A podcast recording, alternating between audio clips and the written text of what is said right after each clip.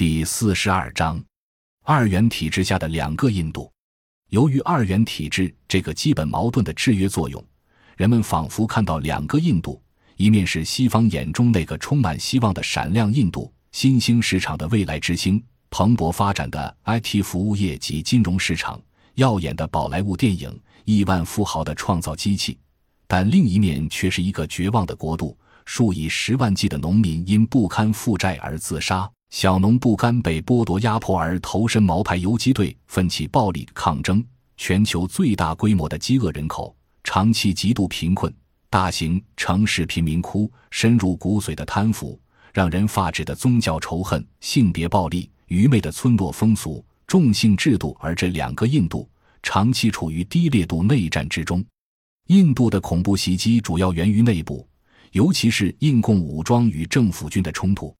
恐怖主义袭击的高风险国家之列。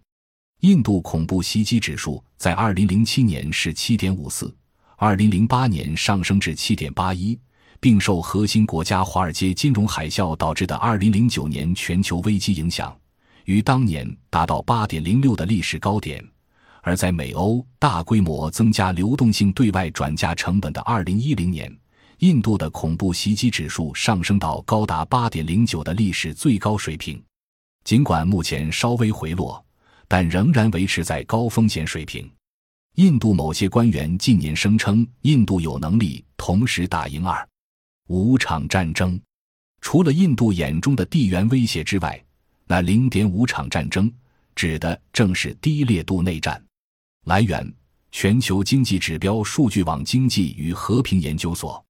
如前所述，印度在经济上存在正规与非正规部门的二元结构，但正因为存在庞大的非正规部门，当印度承接全球化服务业而面对全球金融资本主义带来的不稳定性时，可以通过维持人民生计的民间非正规部门做内部化处理，使社会及生计经济保持基本的稳定及韧性。感谢您的收听，本集已经播讲完毕。喜欢请订阅专辑，关注主播主页，更多精彩内容等着你。